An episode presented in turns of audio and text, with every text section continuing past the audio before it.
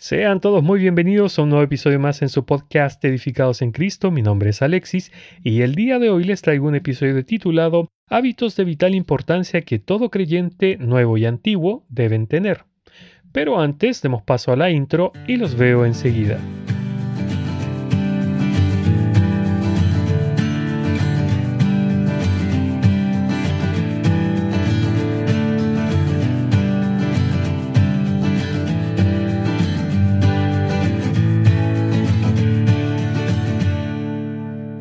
Mis amados hermanos, entendemos a través de las escrituras que todos los creyentes batallamos contra tres enemigos en nuestras vidas, Satanás, el mundo y nuestra propia carne. Para poder mantenerlos a raya debemos tener hábitos espirituales saludables, tal como es necesario tener hábitos saludables de alimentación y estilo de vida para evitar enfermarnos físicamente. Entonces, del mismo modo, cada creyente debe cuidar de su salud espiritual y tener hábitos saludables espiritualmente hablando. No obstante, ¿cómo cuidamos nuestra salud espiritual? Hablando desde un punto de vista individual, el día de hoy quiero tocar eh, dos aspectos que son muy relevantes, la oración y la lectura diaria de la palabra. Comencemos con la oración. E, este es un tema profundo, rico y extenso de estudiar. Y es importante que cada creyente sepa que cuenta con el recurso más poderoso que existe en el universo, una comunicación directa con el Dios Todopoderoso, Creador del cielo y de la tierra.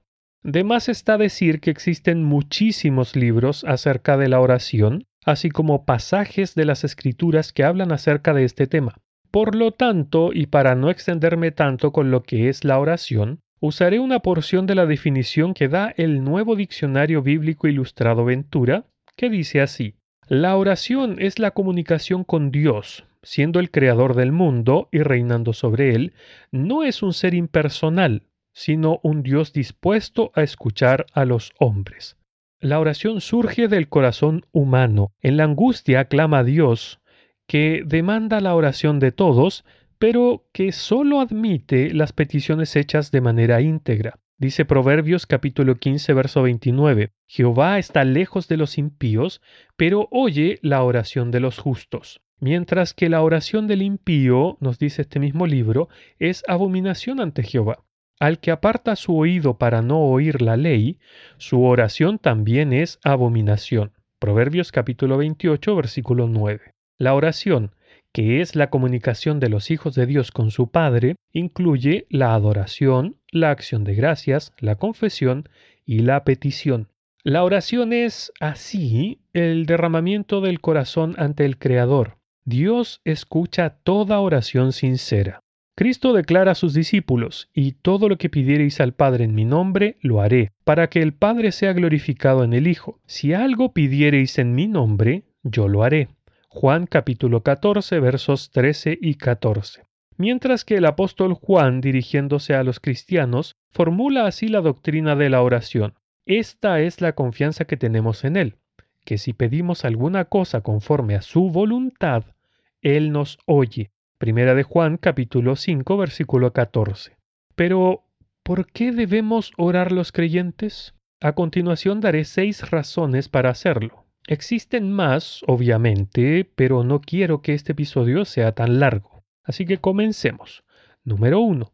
Debemos orar porque el Señor Jesús nos enseñó la dependencia a Dios con su ejemplo. Nuestro Señor Jesús, mientras estuvo en la tierra como hombre, nos enseñó a ser constantemente dependientes de Dios a través de la oración. Dice su palabra, mas él se apartaba a lugares desiertos y oraba. Lucas capítulo 5 versículo 16. Mis hermanos, si Él que era Dios hecho carne y sin pecado alguno, tenía necesidad de orar, ¿cuánto más nosotros que somos seres humanos pecadores hechos del polvo de la tierra? El Señor buscaba estar a solas con Dios Padre, por eso es que Él se apartaba a lugares desiertos o se levantaba muy de madrugada para orar. Dice así su palabra. Levantándose muy de mañana, siendo aún muy oscuro, salió y se fue a un lugar desierto y allí oraba. Marcos capítulo 1 verso 35. Además, cuando oramos, reconocemos que no podemos hacer las cosas por nosotros mismos, y de esta forma confiamos en que Él nos dará todo lo que necesitamos para que nosotros hagamos lo que nos corresponde conforme a su palabra, la cual nos dice, Fíate de Jehová de todo tu corazón y no te apoyes en tu propia prudencia. Reconócelo en todos tus caminos y Él enderezará tus veredas. No seas sabio en tu propia opinión. Teme a Dios y apártate del mal, porque será medicina a tu cuerpo y refrigerio para tus huesos. Proverbios capítulo 3 versículos 5 al 8. Cuando oramos, no lo hacemos para torcerle el brazo a Dios, ni para conseguir lo que nosotros queramos, como lamentablemente muchos creyentes piensan. No, mis hermanos, nosotros oramos para que la voluntad de nuestro Dios y Padre sea hecha en nuestras vidas y en esta tierra como es hecha en los cielos. Nuestro Señor Jesús nos enseñó a decir, venga tu reino, hágase tu voluntad en el cielo así como en la tierra. Mateo capítulo 6 versículo 10. Porque tal como el Señor nos dijo que no vino a hacer su voluntad en Juan capítulo 6 verso 38, nosotros tampoco debemos hacer la nuestra, sino la de Él. Así que oremos a Dios Padre para que nos guíe para así poder llevar a la práctica sus propósitos en nuestras vidas. Número 2. Debemos orar para no entrar en tentación.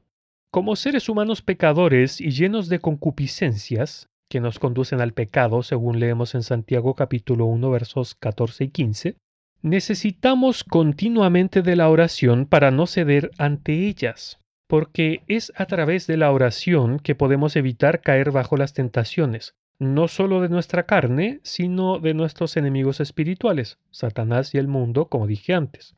Por eso es que el Señor nos dijo, velad y orad para que no entréis en tentación. El espíritu a la verdad está dispuesto, pero la carne es débil. Mateo capítulo 26, verso 41.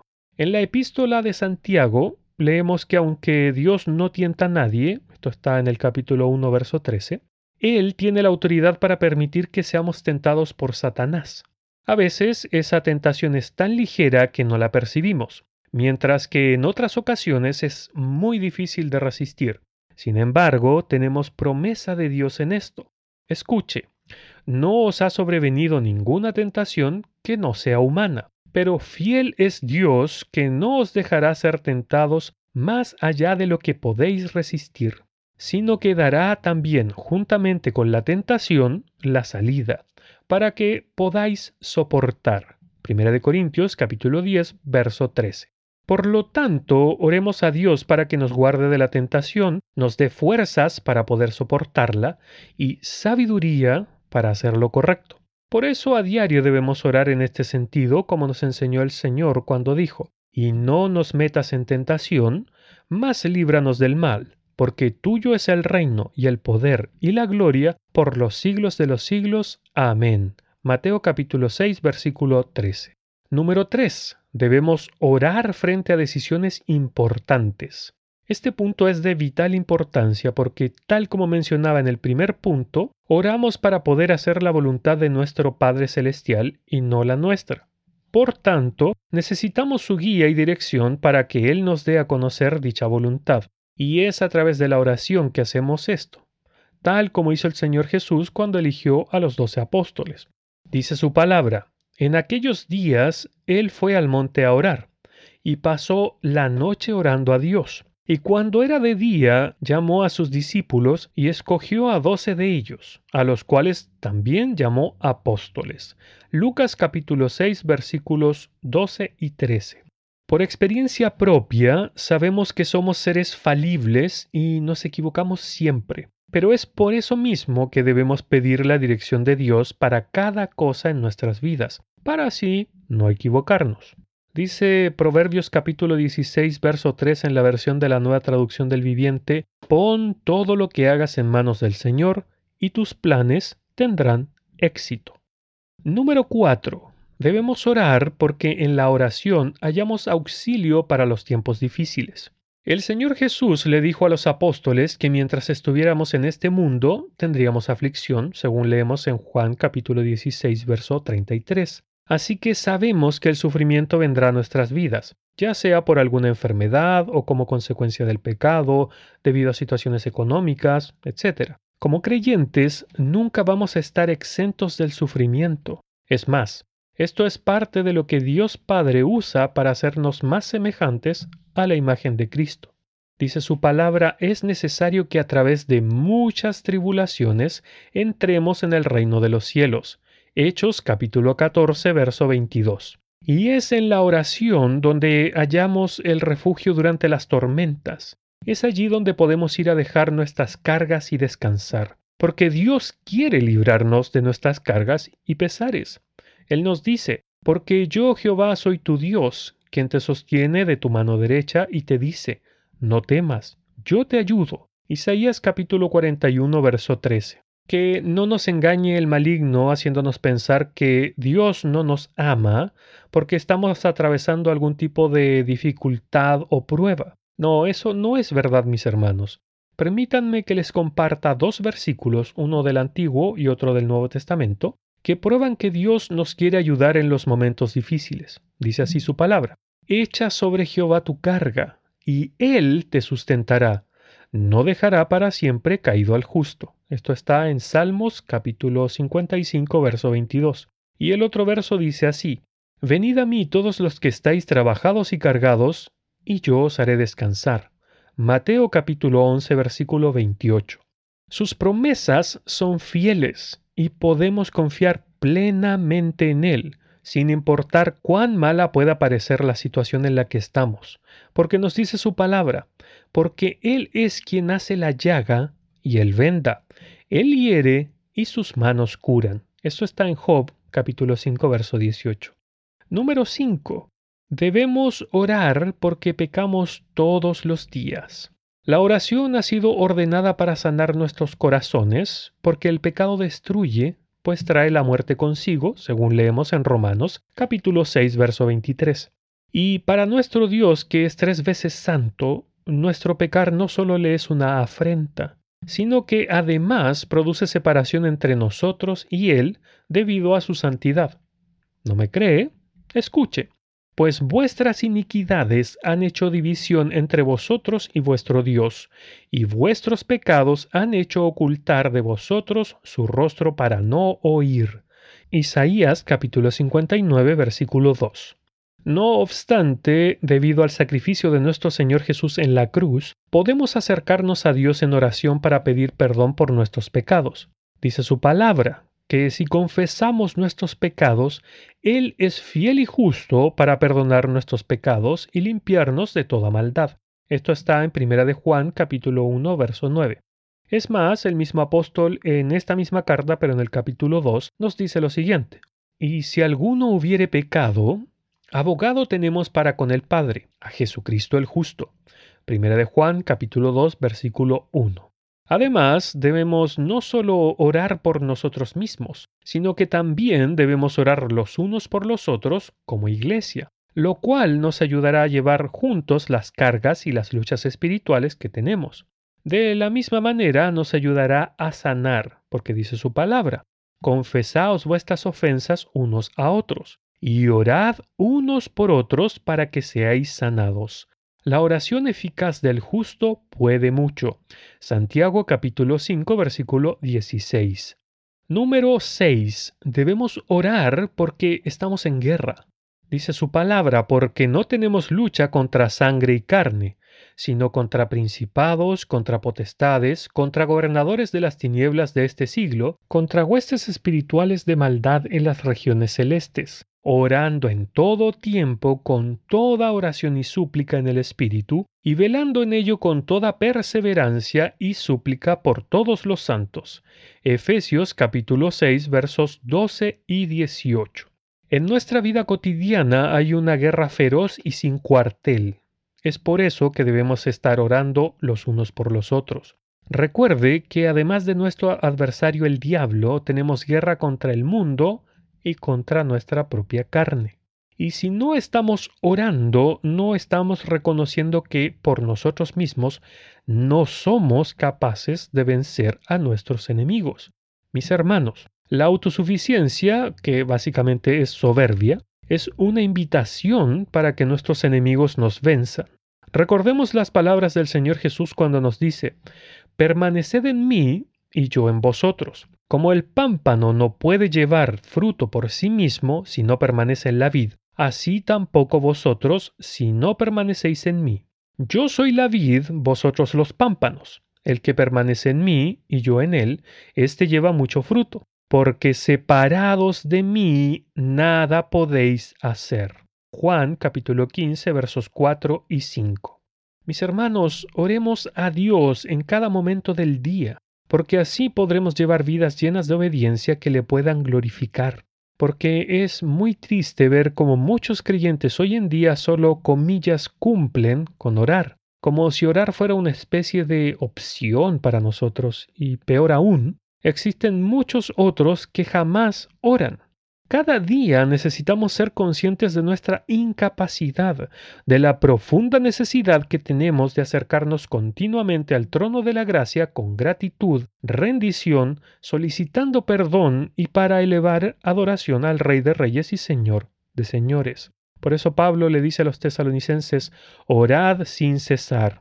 Dad gracias en todo, porque esta es la voluntad de Dios para con vosotros en Cristo Jesús. Primera de Tesalonicenses capítulo 5 versos 17 y 18. Ahora hablemos acerca de la lectura de la palabra de Dios. Muchos cristianos comienzan con entusiasmo cada nuevo año con la intención de usar algún plan de lectura para poder leer la Biblia durante el año. Algunos logran dicha meta, mientras que la mayoría no. Asimismo, existen otros que ni siquiera se molestan en leerla. Pero, ¿por qué y para qué hay que leer la Biblia? ¿Por qué debería levantarme entre 30 a 45 minutos antes cada día para leer la Biblia? ¿Es realmente un problema si no la leo de manera regular?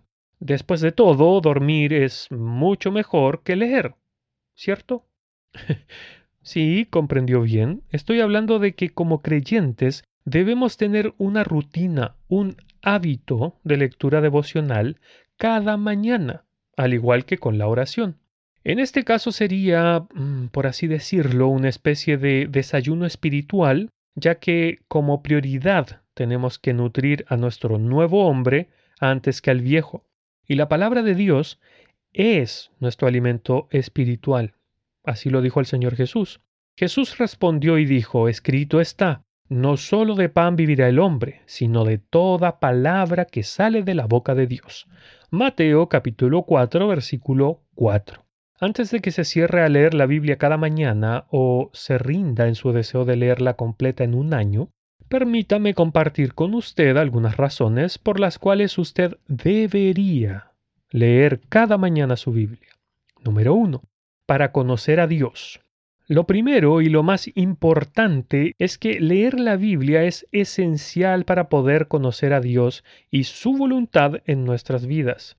Aunque Pablo nos dice en Romanos que hay ciertas cosas que podemos saber de Dios por revelación general a través de la naturaleza, sin embargo, hay una gran diferencia entre saber acerca de Dios y conocerle personalmente. Todos saben algo acerca de Dios, razón por la cual nadie se puede excusar de no conocerle. Por eso es que el apóstol nos dice, porque las cosas invisibles de Él, su eterno poder y deidad, se hacen claramente visibles desde la creación del mundo, siendo entendidas por medio de las cosas hechas, de modo que no tienen excusa. Romanos capítulo 1, verso 20.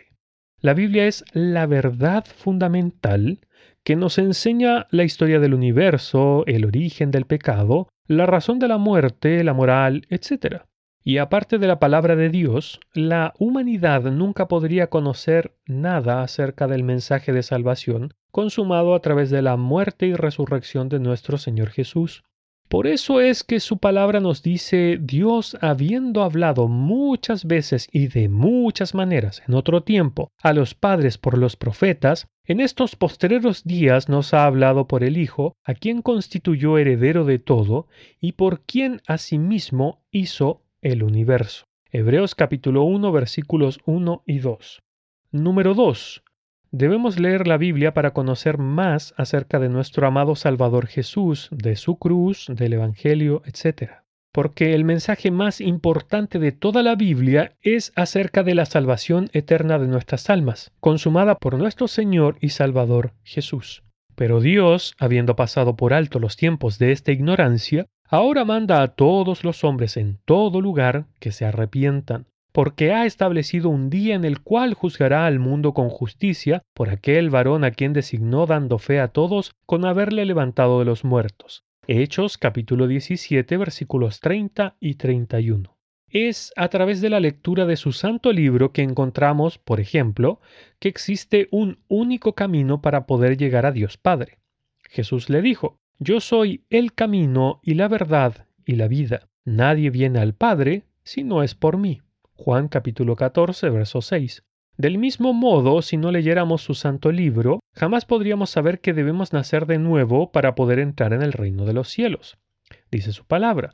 Respondió Jesús y le dijo, De cierto, de cierto te digo, que el que no naciere de nuevo no puede ver el reino de Dios. Juan capítulo 3, versículo 3. Es leyendo su palabra también que podemos conocer que no existe nadie más que pueda ser de mediador entre nosotros, es decir, los pecadores, y el Dios Santo que mora en luz inaccesible. Porque hay un solo Dios y un solo mediador entre Dios y los hombres, Jesucristo hombre, el cual se dio a sí mismo en rescate por todos. Primera de Timoteo capítulo 2 versículos 5 y 6. Es gracias a las escrituras que sabemos que el Señor Jesús es Dios mismo que se hizo hombre. Es la luz que vino al mundo de oscuridad. Dice su palabra. En el principio era el verbo y el verbo era con Dios y el verbo era Dios. Este era en el principio con Dios. Todas las cosas por Él fueron hechas, y sin Él nada de lo que ha sido hecho fue hecho.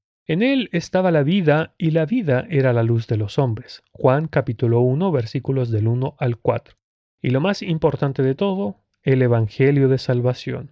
Dice Pablo a los Corintios, Además os declaro, hermanos, el Evangelio que os he predicado, el cual también recibisteis, en el cual también perseveráis, por el cual asimismo, si retenéis la palabra que os he predicado, sois salvos, si no creísteis en vano porque primeramente os he enseñado lo que asimismo recibí, que Cristo murió por nuestros pecados conforme a las Escrituras, y que fue sepultado y que resucitó al tercer día. Primera de Corintios capítulo 15 versos del 1 al 4. Número 3. Leer la Biblia nos permite conocer la voluntad de Dios. Si bien la venida, muerte y resurrección de nuestro Señor Jesús es el tema vital y dominante de las Escrituras, sin embargo, la Biblia nos revela mucho más. Eso incluye, por ejemplo, el cómo quiere Dios que vivamos delante de Él. Como hijos obedientes, no os conforméis a los deseos que antes teníais estando en vuestra ignorancia, sino como aquel que os llamó es santo, sed también vosotros santos en toda vuestra manera de vivir, porque escrito está, sed santos, porque yo soy santo. Primera de Pedro capítulo 1 versos del 14 al 16. A través de los ejemplos de las personas que encontramos en los relatos bíblicos y de igual modo en las enseñanzas directas del Señor a través de su ejemplo, así como las enseñanzas de los apóstoles, podemos aprender qué le agrada a Dios y qué no. En otras palabras, su palabra da instrucciones directas a los creyentes sobre cómo debemos actuar en cada circunstancia. El Salmo 119 en el versículo 105 nos dice, Lámpara es a mis pies tu palabra y luz para mi camino. Mis hermanos, tenemos que tener siempre presente que la palabra inspirada de Dios, que no contiene errores, fue dada por varias razones, tal como leemos en 2 de Timoteo capítulo 3, verso 16 y 17. Toda la escritura es inspirada por Dios y útil para enseñar, para redarguir, para corregir, para instruir en justicia, a fin de que el hombre de Dios sea perfecto, enteramente preparado para toda buena obra. Al leer la Biblia diariamente, podemos encontrar la dirección para nuestras vidas, y esto nos ayuda a obedecer a Dios para no pecar. Dice su palabra, ¿con qué limpiará el joven su camino? Con guardar su palabra. Con todo mi corazón te he buscado no me dejes desviarme de tus mandamientos. En mi corazón he guardado tus dichos para no pecar contra ti. Bendito tú, oh Jehová, enséñame tus estatutos. Salmos capítulo 119 versos del 9 al 12. Este punto es muy importante ya que si sabemos cómo debemos conducirnos delante de Dios, con la ayuda del Espíritu Santo, evitaremos resbalar en la senda angosta que lleva la vida. Por tanto, no pecaremos tan fácilmente y nuestros enemigos espirituales no podrán enseñorearse de nosotros ni de nuestras vidas. Bien dice su palabra, la ley de Jehová está en su corazón, por tanto sus pies no resbalarán. Salmos capítulo 37 versículo 31. Número 4. Leer la Biblia diariamente nos ayuda a vivir una vida llena de bendiciones. Al conocer de la boca de Dios qué es lo correcto delante de Él, qué es lo bueno, claramente podemos tener una vida exenta de errores, como los que solemos cometer los humanos, y al mismo tiempo llena de las bendiciones de Dios, que es de lo que hablaba recién. Por eso su palabra nos dice, porque el mandamiento es lámpara y la enseñanza es luz, y camino de vida las reprensiones que te instruyen. Esto está en Proverbios capítulo 6, verso 23. Mis hermanos, Dios anhela que nosotros escojamos lo bueno que Él nos dice que debemos hacer, y nos los dice porque Él no quiere castigarnos, sino que su ferviente deseo es el de bendecirnos, tal como vemos en Efesios capítulo 1, verso 3. Por su misma palabra sabemos que Dios es bueno, según leemos en Mateo 19, 16. Por tanto, todo lo que Él hace es bueno, pues está en su naturaleza bondadosa el querer bendecir a sus criaturas en general, pero especialmente a sus hijos.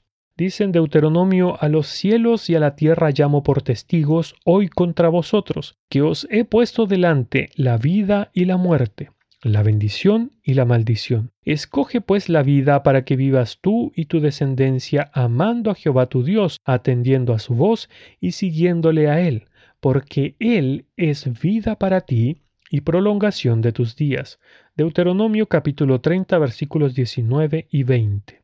No sé qué concepto tiene usted de las leyes de Dios, pero Dios las dejó allí porque Él, como lo sabe todo, nos quiere evitar el dolor y los problemas causados por el pecado y por hacer nuestra propia voluntad, así como el castigo debido a nuestra desobediencia. Básicamente, sus leyes y sus mandamientos son la expresión de su amor, tal como hacen los padres con sus hijos al prohibirles cosas que saben que los dañarán a corto, mediano o largo plazo.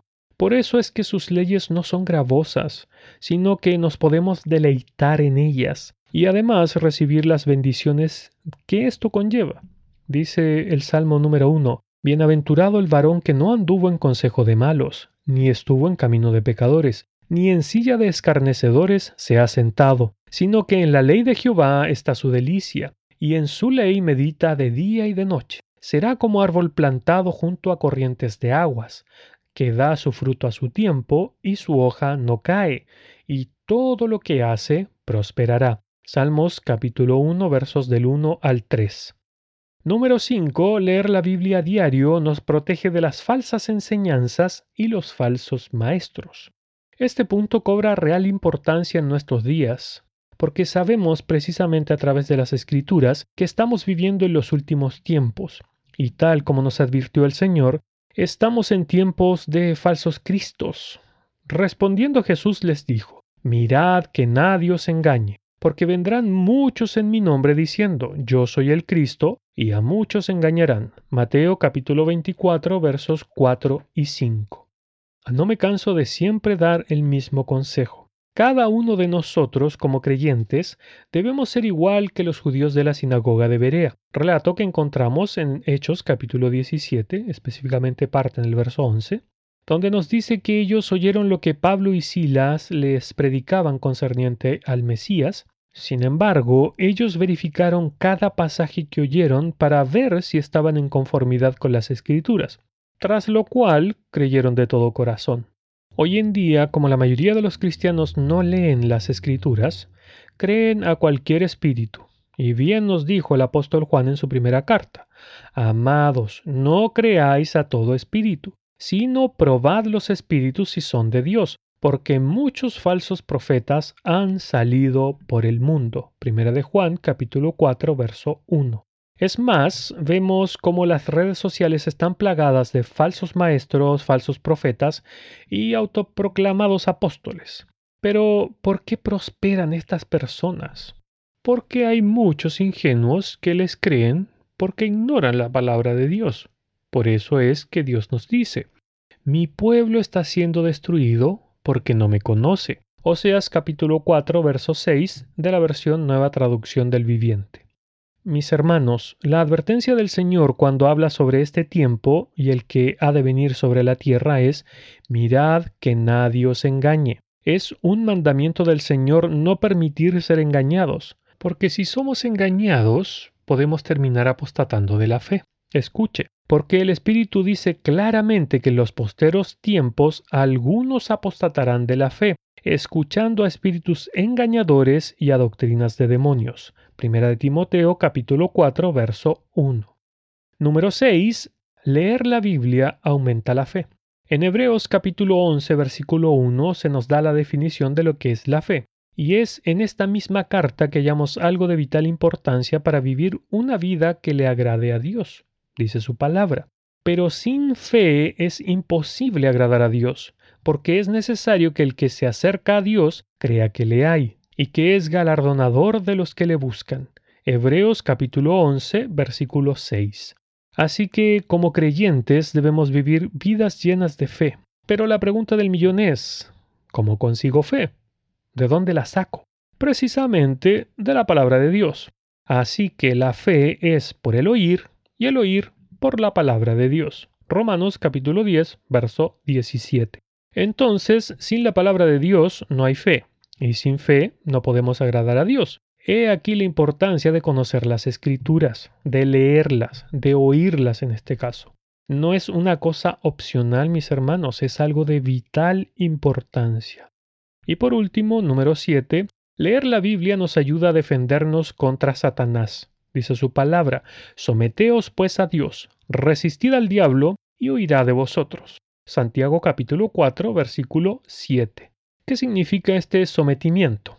Pues que me pongo bajo la voluntad de Dios. Sin embargo, para poder obedecerla, primero debo conocer cuál es.